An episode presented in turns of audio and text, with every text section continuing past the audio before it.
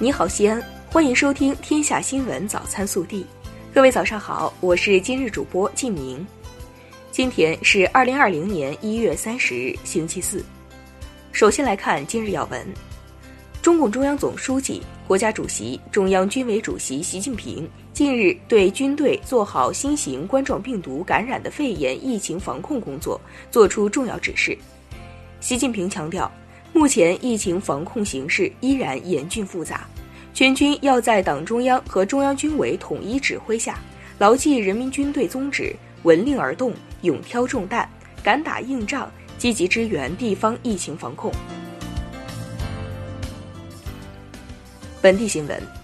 一月二十九日晚，市疫情联防联控指挥部召开专题会议，传达学习省政府疫情防控专题会议精神。研究我市人员排查、交通查控、物资保障等具体工作措施，安排部署下一步疫情防控工作。省委常委、市委书记、市联防联控指挥部指挥长王浩主持并讲话，市委副书记、市长、指挥长李明远，市政协主席岳华峰，市委副书记、常务副指挥长韩松出席。一月二十九日上午。省委常委、市委书记王浩来到未央区盛隆广场华润万家超市和西部新桥农产品物流中心，实地检查督导蔬菜等副食品物资供应和消毒防疫工作。连日来，陕西商务系统积极做好疫情防控和生活必需品市场保供工作，细化市场保供工作预案，确保全省生活必需品市场供应稳定充足。从元月二十日起，全面启动重要生活必需品市场供应日报机制，密切监测市场运行情况。为保证疫情防控期间市民生活必需品供应，保持市场稳定，基于当前物流和人工成本上涨，导致市场蔬菜价格明显上涨，我市为确保蔬菜批发价格下降、零售价格稳定，针对市场供应出台五条措施，保民生、保供应。一月二十九日，我市出台五条措施保民生、保供应后，新桥、新北城、朱雀三个主要蔬菜批发市场当日进场采购七千八百吨蔬菜，较二十八日五千三百一十吨增加百分之四十六点九。未来几天，市场还将逐步增加采购量，达到日采购量一万吨以上，批发价格将稳中有降。我市部分基层法院分别于昨日发布工作通告，将一月三十一日至二月二日期间已安排的庭审等诉讼活动进行取消或改期。其中，公告排期庭审依法顺延至二月三日。一月二十七日到二十九日，市文化和旅游局与市商贸局、市市场监督管理局组成七个联合检查小组。对全市酒店、旅馆、民宿防疫情况进行督查，要求民宿全部关停。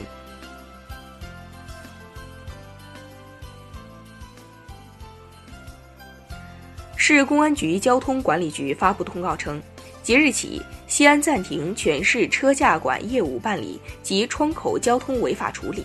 市民群众处理交通违法可通过西安交警微信平台等线上途径办理。根据新型冠状病毒感染的肺炎疫情防控工作需要，西安市人社局社保中心在信息管理系统中部署新增十二项治疗新型冠状病毒感染的肺炎目录项目，将甲类传染病护理费等五个诊疗项目和 N 九五口罩等七个医用耗材项目纳入医保支付范围。记者从市轨道集团获悉。西安地铁从二零二零年一月二十九日起，对所有乘客进行实名登记。在此期间，地铁线网执行特殊运营时刻表，并关闭部分出入口。一月二十九日，西安市交通运输局组织首批八支爱心车厢交通抗疫支援队。对口为八个出行需求较多的医院的医务工作者及媒体记者提供通勤、公务和执行紧急采访任务的免费出行服务。日前，西安市红十字会已开通捐赠渠道，社会各界可通过四种方式献爱心。近日，在西安华润万家未央路店，一夜之间，一斤大白菜从一点五八元涨到五点九八元。对此，市场监管部门重拳出击，对涉事超市开出十万元罚单。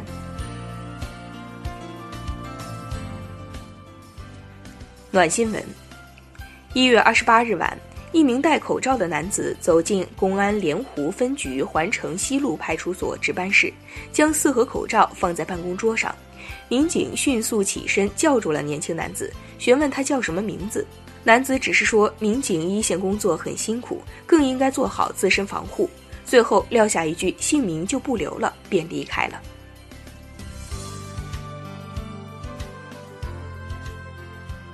国内新闻：二十九号。中央应对新型冠状病毒感染肺炎疫情工作领导小组举行会议，部署有针对性加强防控工作。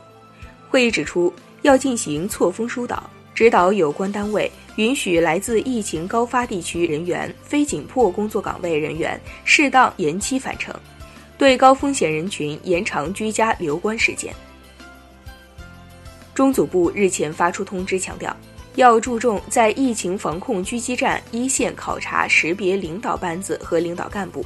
重点考察是否把疫情防控作为当前最重要的工作来抓，是否坚守岗位靠前指挥，是否严密细致做好疫情监测、排查、预警、防控等工作。要大胆提拔使用表现突出、堪当重任的优秀干部，